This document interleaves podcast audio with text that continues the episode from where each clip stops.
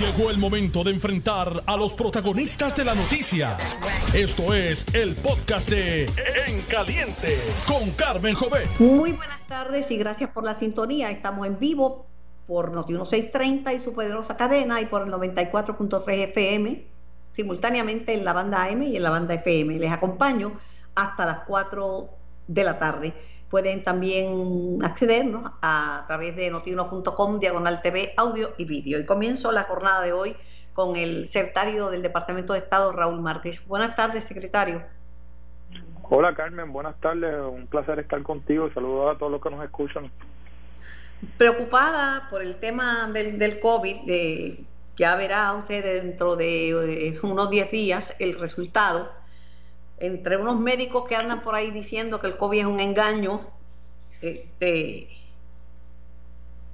me dicen que dos de ellos son del PNP, militantes del PNP, este, con otros médicos de fuera, diciendo que esto no es verdad. Eh, la gente celebrando fiestas, fiestas y, y bodas y eventos, y el Departamento de Salud cogiendo bofetadas hay un turista de estos de los que vienen en los vuelos estos económicos, le, metió un puño a un empleado del Departamento de Salud. Se van a disparar los contagios. La gobernadora está pidiendo la ayuda de los alcaldes. ¿Qué ha pasado con ellos? Sé que usted está en la pista de transición, pero póngame al día de las gestiones que se van a hacer.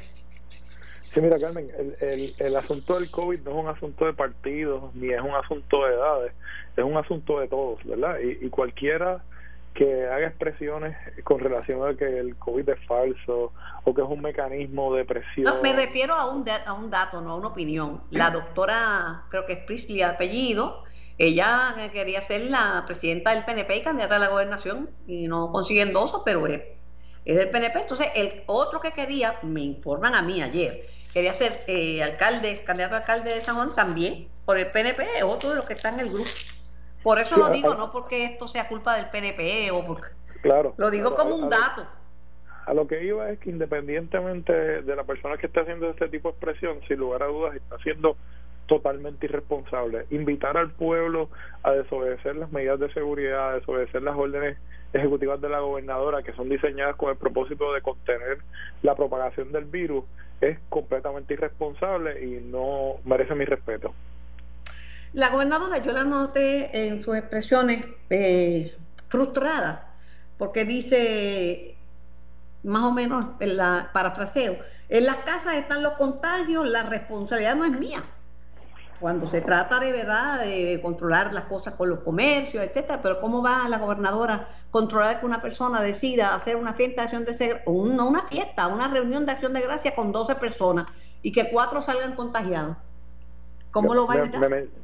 Me mencionaste eh, el asunto de los alcaldes. Los alcaldes van a ser una herramienta adicional y una eh, medida más de fiscalización. Sabes que tenemos más de 800 policías en cuarentena y eso también afecta la fiscalización de que se estén respetando las medidas de seguridad. Pero más allá de todo eso, el primer fiscalizador debemos ser nosotros en nuestras casas. No podemos tener un policía, un guardia nacional o un policía municipal o una persona de manejo de emergencias en, en cada casa.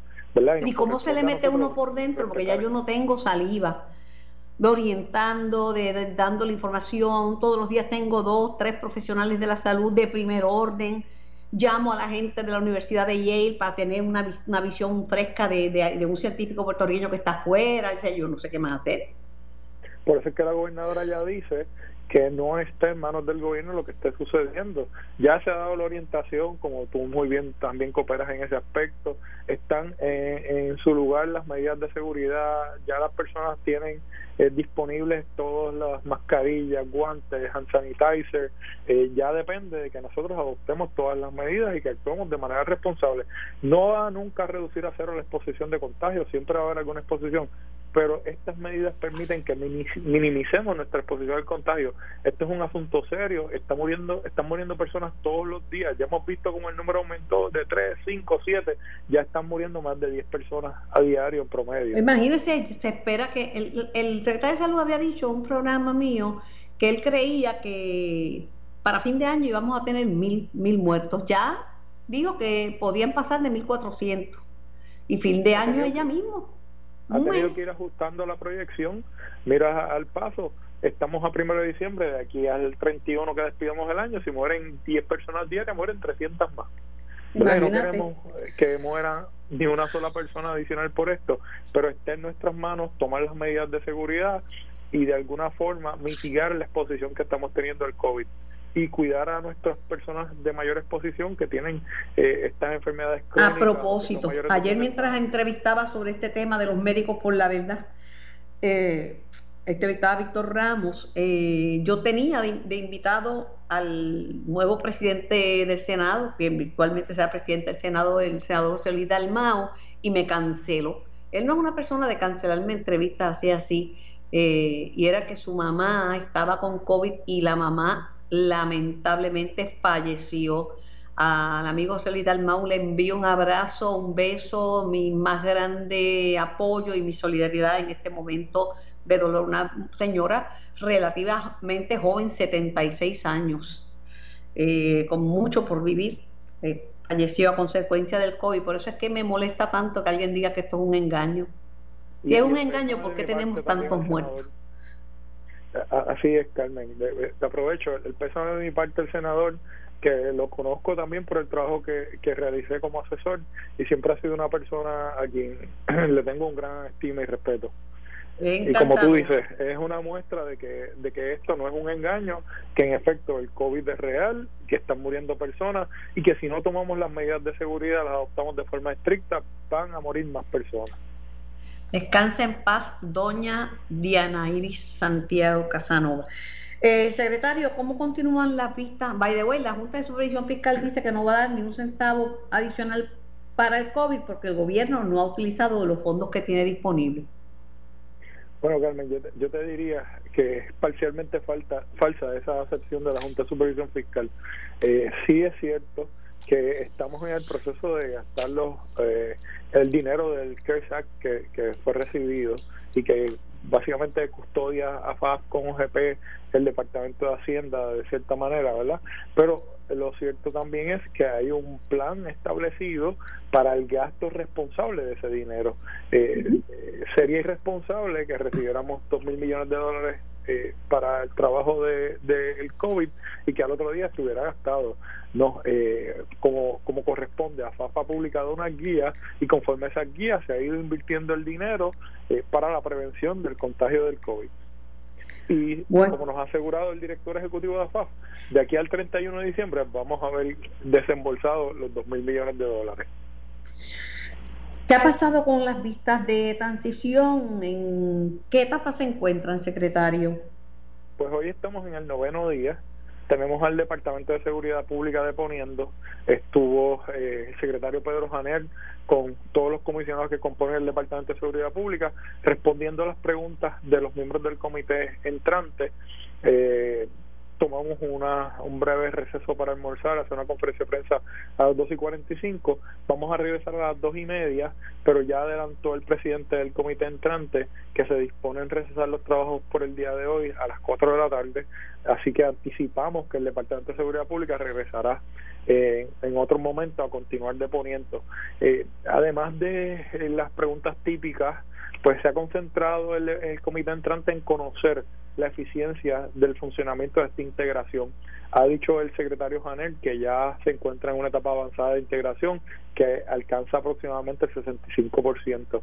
Eh, hemos visto que para que esta integración se dé de forma plena y que sea eficiente, produzca las eficiencias que pretendemos, el gobierno tiene eh, que hacer una inversión en el Departamento de Seguridad Pública para uniformar eh, procedimientos, uniformar sistemas de comunicación, sistemas de recursos humanos y otros que son necesarios.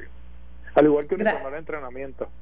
Claro, gracias secretario por su tiempo, gracias por participar en el programa y que tenga una linda tarde. Aprovecho para felicitar al amigo Domingo Emanueli, licenciado Domingo Emanueli, que ha sido mi colaborador tanto en radio como en televisión eh, estos últimos dos años. Una persona justa, una persona imparcial, una persona eh, muy digna, muy digna. Eh, me parece una gran designación para la Secretaría de Justicia y puedo dar fe porque lo conozco. Y también Larry Selhammer, que es un caballero, uno de los responsables del marco regulatorio de energía que tenemos en Puerto Rico, un documento que le dio la vuelta al mundo por ser un documento de avanzada. Dos buenos, buenas designaciones, dos buenos nombramientos. Secretario, gracias por su tiempo y siempre a las órdenes. Tengo, tengo al doctor Humberto Guillote en línea. Saludos, doctor. Hola, saludos Carmen y al público que nos escucha. Gracias por la invitación. Están hablando de otro lockdown. Si el problema son los contagios en las casas, va a ser difícil que la gente entienda que la casa, ¿verdad? Que ahí manda usted, pero que mande usted no significa que pueda hacer lo que le da la gana, porque puede poner en peligro su vida y la vida de su familia. Sí, no, ciertamente estamos en una situación mucho más compleja que cuando comenzó la pandemia en marzo, porque ahora también estamos experimentando unos sentimientos que no teníamos al inicio y es que ya hay agotamiento en la población, eh, estamos ahora también en, las fiestas, se aproximan las fiestas navideñas que en Puerto Rico eh, se celebran con, con mucho ahínco, así que estamos en un panorama en donde ciertamente eh, a nivel emocional y psicológico un lockdown tendría unas connotaciones que no necesariamente lo tuvo al inicio de la pandemia cuando estábamos frescos, ¿no? En, en, esta situación. Así que es una decisión que se tiene que evaluar con mucho cuidado, con mucho detenimiento y creo que a raíz de lo que de lo que dijo la, la gobernadora en su mensaje ayer es una decisión que se va a ponderar con mucho análisis y se van a agotar todas las otras alternativas antes de implementarse por todas las connotaciones, tanto a nivel emocional como económicas que podría tener, pero lo cierto es que estamos en un repunte bien marcado, con, con un número de contagios bien elevado diariamente y un número de fallecimientos eh, alarmante. Así que alguna decisión habrá que tomar. Una preocupación, la compañía farmacéutica moderna pidió autorización de emergencia para su vacuna pero la posición de los científicos en los Estados Unidos y en el mundo es que las vacunas, hasta que no terminan la tercera etapa de sus ensayos clínicos y han pasado por el sedazo que pasan las vacunas, no deben, este, no es que se le va a otorgar porque sí, aunque tengan la facultad de inmediato, una, una dispensa de, de emergencia, ¿verdad? Pero nosotros no podemos contar con que esa es la alternativa. Aquí tenemos meses de COVID. No es alternativa la vacuna porque no va a llegar para todo el mundo y porque va a llegar en pequeñas dosis, no es que va a llegar un millón de dosis de momento. Este, sí, bueno, pues reparte, ajá, dígame. No, que está, eh, eh, Pfizer tiene 70 millones para el planeta. la, población del planeta es 7 mil millones, o sea que son limitadas para personal del, de salubrista, para primeros respondedores, para personas este, mayores, pero no es para todo el mundo. Hay que seguir con la mascarilla. Definitivamente, sí. Hay varios asuntos de los que discutes que tienen mucha razón. Eh, tanto Pfizer, Pfizer ya la sometió hace varios días y Moderna fue más recientemente. Ambas compañías terminaron ya la fase 3 de los estudios con el número de pacientes reclutados que tenían en mente, con el seguimiento a seguridad que pretendían y eh, también con el número de contagios que se había estimado que eran necesarios para poder hacer un cálculo estadístico. Así que en términos de la fase 3, en ambos ambas compañías completaron. Ahora, lo que tú dices es lo más importante. Hay que esperar que se reúna la, la, los ejecutivos del FDA que esa reunión eh, había leído que iba a ocurrir el 10 de diciembre. Ayer leí que no va a ser hasta el 15 y se evaluará primero la de Pfizer, la de Moderna, eh, se entiende que sería a partir del 17 de diciembre. Y ciertamente el otro punto que dices, la, una vez se apruebe, si es que se aprueba, porque ahora todos esos estudios, ellos tienen que, los científicos tienen que evaluar eh, a ver si el diseño y a ver si se cumplieron todas las metas como lo, lo expone la compañía, ambas compañías farmacéuticas. Una vez se apruebe, seguirá la producción, empezará el envío a las jurisdicciones eh, y después será eh, internacional también.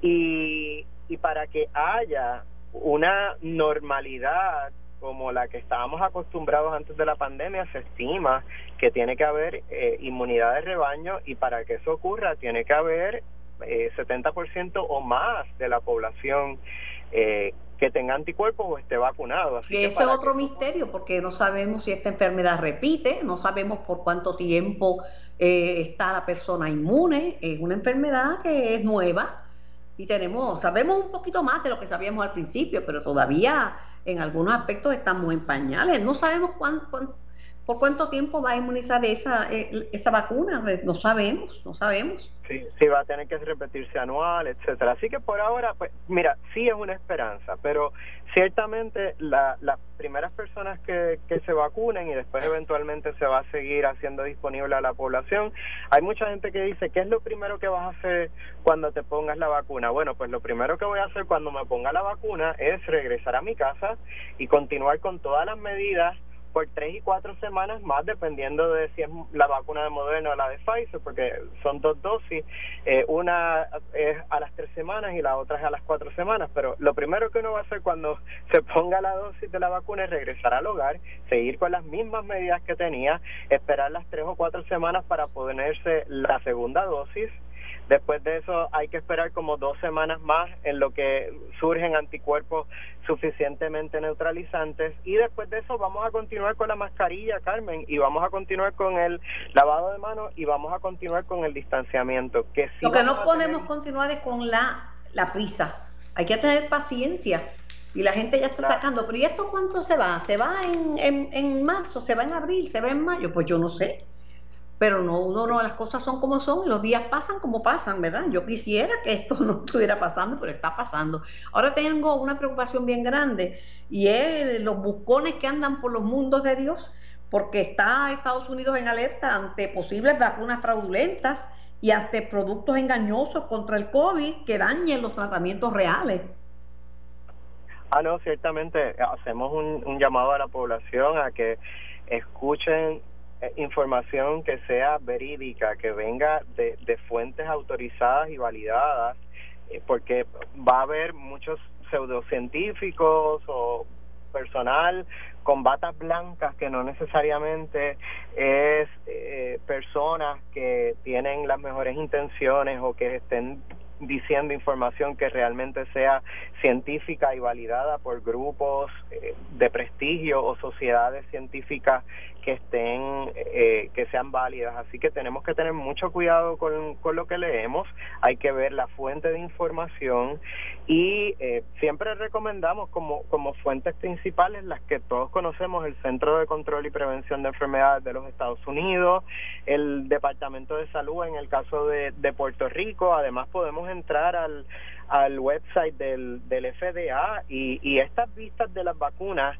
entiendo que van a ser, eh, se va a poder ver, la población va a tener acceso a lo que se va a discutir allí para que si tienen dudas sobre la seguridad de, de las vacunas que se están desarrollando, eh, también la población tenga acceso a, a, ver que la información que se va a dar allí es de libre acceso, está validada y está científicamente comprobada y que no tengan dudas sobre la eh, efectividad y sobre todo seguridad de la vacuna una vez se apruebe eh, por esta eh, por, la Administración de Drogas y Alimentos. Gracias, doctor Humberto Guiot, por su tiempo. Gracias. Creo que iban a designar un hospital como hospital único. Eso todavía está en veremos, como decimos. Bueno, al principio de la pandemia se había designado que podía ser el, el hospital que se conoce como el regional de Bayamón, el URRA, eh, y también se había hablado en algún momento de, del hospital del Centro Comprensivo de Cáncer. A medida que ha ido evolucionando la pandemia, hemos visto que, que las instituciones hospitalarias se fueron preparando, eh, tienen unidades de, de COVID, se fueron también supliendo de todo el material que necesitaban para atender a pacientes moderados y severamente enfermos. Y sí, ahora lo que está ocurriendo es que hay ciertas unidades y ciertos hospitales que están saturados porque tienen un número mayor de pacientes del que esperaban. Y esos pacientes a lo mejor o se tienen que trasladar a instituciones más cercanas o se está pensando que haya una institución central en la que esos eh, hospitales que ya estén más saturados puedan enviar eh, a sus pacientes, pero eh, entiendo que el, plan siempre había, sido que, en las instituciones pudieran manejar a sus pacientes hasta que en la medida que fuera necesario. Yo creo que en parte el análisis ahora de ver si conviene hacer un cierre o poner medidas más restrictivas es para evitar que se sature y colapse los hospitales que hasta ahora han estado trabajando excelentemente bien, pero que ciertamente han visto un aumento notable en la en el número de pacientes que se atienden diariamente, sobre todo en ciertas zonas geográficas. Gracias, doctor Humberto Guiot, por su tiempo y su participación. Me corresponde ir a la pausa para los mensajes. Regreso con más de En Caliente por Noti 1630. Soy Carmen Jovet y me escucha simultáneamente por el 94.3 FM y por el 630. Estás escuchando el podcast de En Caliente con Carmen Jovet de Noti 1630. Esta mañana, amigos radioescuchas de Noti 1630 y del 94.3 FM, nos levantamos con la triste noticia del colapso del radiotelescopio del Observatorio de Arecibo. Estos son cables que se vieron afectados por todas estas cosas que han pasado en Puerto Rico, huracanes categoría 5, el paso de los años. Lo cierto es que no se cayó, no se cayó. Lo dejaron caer porque obviamente que tenían eh, los cables y tenían personal, pero la Fundación Nacional de la Ciencia no dio autorización para la reparación. Eh, tengo a Luisa Zambrana eh, para hablar de tan triste suceso, porque es una pérdida para la comunidad científica de Puerto Rico y una pérdida para la humanidad. Buenas tardes, Luisa. Buenas tardes, Carmen. Es cierto, es una pérdida para, para la comunidad científica mundial y para, para la humanidad para los descubrimientos de la ciencia que no hemos hecho, para los descubrimientos no solo en cuanto a las ciencias espaciales, de asteroides, galaxias, pero las ciencias ambientales, el estudio de nuestra atmósfera, de las altas capas de la atmósfera, son estudios que se hacían también en Arecibo. Pero me da mucha pena porque me he envuelto en el movimiento de levantar eh, las firmas para que salvemos el, observatorio de Arecibo y el, y el número de personas que se ha ido sumando, ya está cerca de los 60 mil, y gente que quiere hacer otras iniciativas, que porque si, no se puede uno cruzar de brazos ante esta situación. Sí, absolutamente. Y, y creo que los enfoques, todos sentimos en la comunidad que los enfoques deben ser dirigidos a la reconstrucción, a reconstruir un mejor archivo, más potente, más sensible, que vaya a muchas bandas más eh, de estudios del campo electromagnético, que haga eh, estudios más sensibles, usar todas las tecnologías que se han desarrollado en los últimos 57 años que no teníamos acceso antes por el diseño que teníamos. Crear un nuevo diseño, crear una nueva estructura y creo que ese va a ser el, enfoque y el empuje y, lo que las personas pueden hacer es, si, si no han firmado la petición, firmarla porque esto como sea tiene que tener un aval del Congreso de Estados Unidos. Necesitamos que el Congreso de los Estados Unidos eh, disponga un presupuesto, una línea o una resolución en la que permita y, autorice fulminantemente la, la reconstrucción del radiotelescopio de Arecibo. Bueno, ahora es importante, ¿verdad?, que para limpiar esto, esto podría, si no se hacen las cosas correctamente, podría tener un impacto ambiental de primer orden. Allí hay materiales y, metales pesados y, y pues necesitan la permisología antes de proceder con esta limpieza y remoción de escombros. Sí, eso es, algo que me, me, alegra mucho que hayas mencionado eso, porque es algo que nos preocupa también. Se sabe que el, telescopio en su diseño, en la parte del, de la plataforma, tenía unos contrapesos hechos de plomo que ahora mismo están en el suelo. Y antes de remover cualquier cosa, hay que seguir las regulaciones de la agencia de la, de la EPA y de la Junta de Calidad Ambiental de Puerto Rico. Así que va a ser muy importante que las agencias de gobierno estén listas y dispuestas a ayudar el proceso de agilizar el proceso de emitir los permisos necesarios para poder disponer del material que está ahí y, empezar el, eh, el, terreno para poder tener una reconstrucción. Pero es importante que las agencias estén listas para ayudar, que el gobierno a nivel local esté tan listo como lo ha estado eh, congresistas del Congreso de Estados Unidos llamando al, al, director del observatorio y mostrando su apoyo. Eh, es sinceramente algo muy valioso para la humanidad. Hay algo, hay algo, hay algo que es importante que la gente sepa. y es que uno de los pasos que hay que dar es conseguir que la Fundación Nacional de las Ciencias, que ha demostrado cero interés en el radiotelescopio y en el observatorio adhesivo, pueda ceder ceder eh, esa, ese, esa, es, a, una a una entidad que verdaderamente le importe y está interesada, eh, puede hacer una transferencia, por ejemplo, a, a la Universidad de Santa de Florida o a la NASA o a quien sea que quiera levantar esa estructura y, y, continuar, es más, modernizarla. Sí, el mismo Fideicomiso de Ciencias y Tecnología en Puerto Rico tiene una estructura administrativa que podría a través de ellos tomar tomar algo algo como eso sería sería buenísimo que, que el, eh, el gobierno de Puerto Rico ayudara en esa parte eh, si se tomara esa decisión, que ayudaran a empujar algo así. Pero lo más importante es que el apoyo de la gente que se vea, que se vea en, Estados Unidos, que se vea a nivel, como se está viendo a nivel mundial, de la importancia de reconstruir el radar. La verdad que, pues, es lamentable lo que ha pasado, muy triste. Es un pedazo de, mi vida, de mi historia. Eh, la que se cayó o la que dejaron caer en el día de hoy, Luisa. Muchas veces la, la inacción es acción. Así que si a veces no decides no actuar, tú no, al no actuar estás actuando. Así que estoy de acuerdo. Como cuando una persona dice que el, niño, el bebé se cayó de la cuna. Se cayó, no, lo dejaste caer, porque se supone que tú eres la que le das la, la, la vigilancia. El bebé no se puede cuidar Sí, bebé. ¿Cómo, ¿Cómo te enteraste y cómo recibiste la noticia? Estaba preparando a mi, a mi bebé para su desayuno y su snack y, y mi mamá me llamó que lo vio en la, televisión recibí y miré mi teléfono y tenía mensajes y, las fotos. So, fue como a las 7 y 55 que me enteré y pasó minutos antes.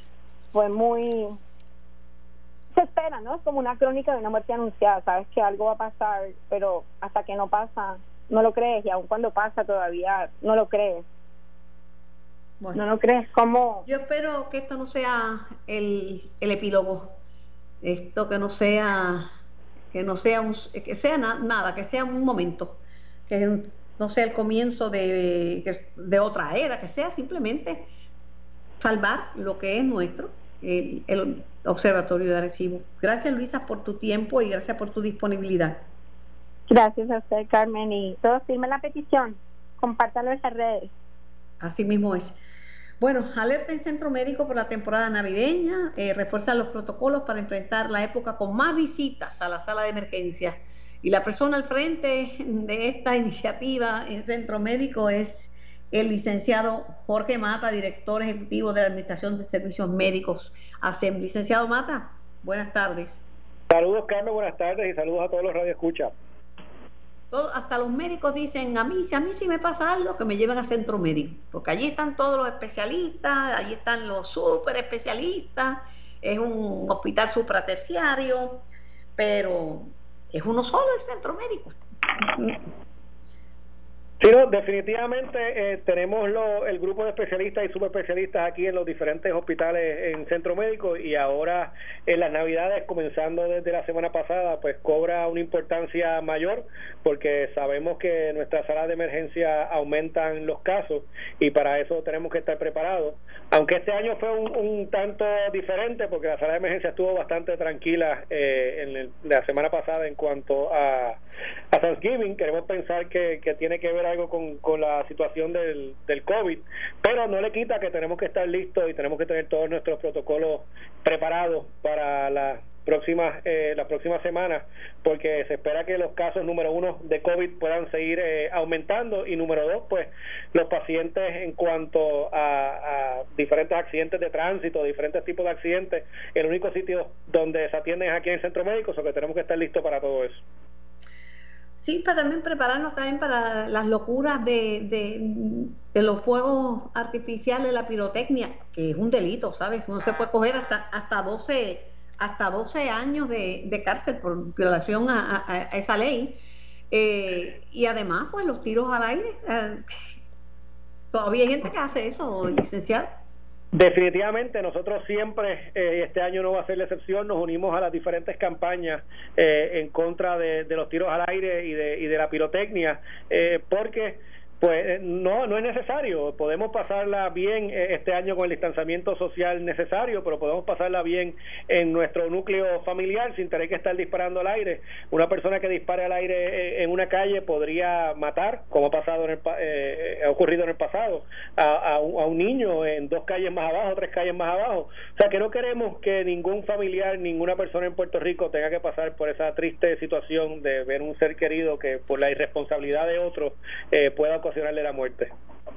Y por la, y por la irresponsabilidad propia, porque hay muchos papás que también disparan eh, pirotecnia y, y, niños alrededor, y niños se han quemado, y niños han perdido la vista y han perdido extremidades también.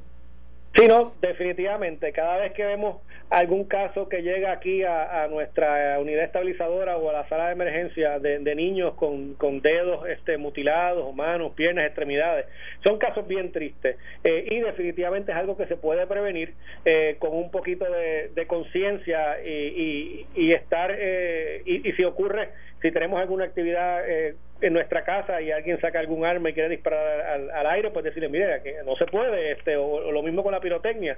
O sea que hay que estar atento porque definitivamente es algo que se puede prevenir. Hay una sensación de cansancio y agotamiento entre los profesionales de la salud. El tema del COVID ha sido bien difícil. En, bueno, Benji, nuestro querido Benji, se nos murió a consecuencia del COVID, un ejemplar eh, profesional de la salud y comunicador público. Pero ya van por 10 los médicos, sin contar los terapistas eh, físicos y los terapistas respiratorios que han muerto, y las enfermeras, 11, tres de ellas en una, en una semana. ese personal está gastado, quemado, agotado. Sí, definitivamente nuestros héroes, este, nuestros guerreros están ya llevan casi alrededor de un año batallando contra contra el COVID, eh, pero y, estamos todos eh, cansados, no dormimos de noche, pero seguimos dando la batalla y estoy seguro que vamos a hacer, que todo el mundo va a seguir dando la batalla por nuestro pueblo, pero el mensaje sigue siendo el mismo. Por favor, en las casas tomen la, la y uno como individuo tenemos que tomar, dar el ejemplo y, y ser responsable y guardar el distanciamiento social, utilizar las mascarillas eh, lavarnos las manos, eh, porque no queremos que esto pare en, algún momento, posiblemente en las próximas semanas tengamos buenas noticias en cuanto a la, vacuna que debe estar comenzando en Puerto Rico y se va a empezar con, en cuanto a los, eh, con los hospitales y el personal de primera necesidad.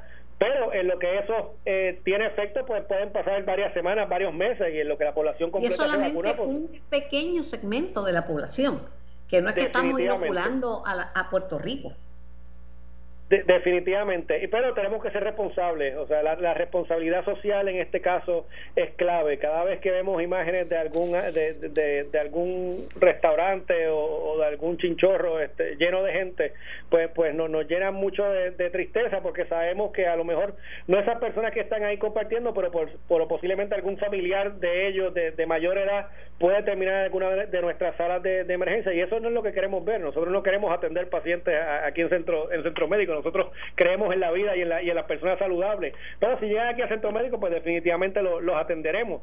Pero queremos que las personas sean responsables. Eh, esto no se ha acabado, no estamos ni cerca de acabarlo, todavía nos quedan muchos meses fuertes y los casos están subiendo, lo estamos viendo diariamente.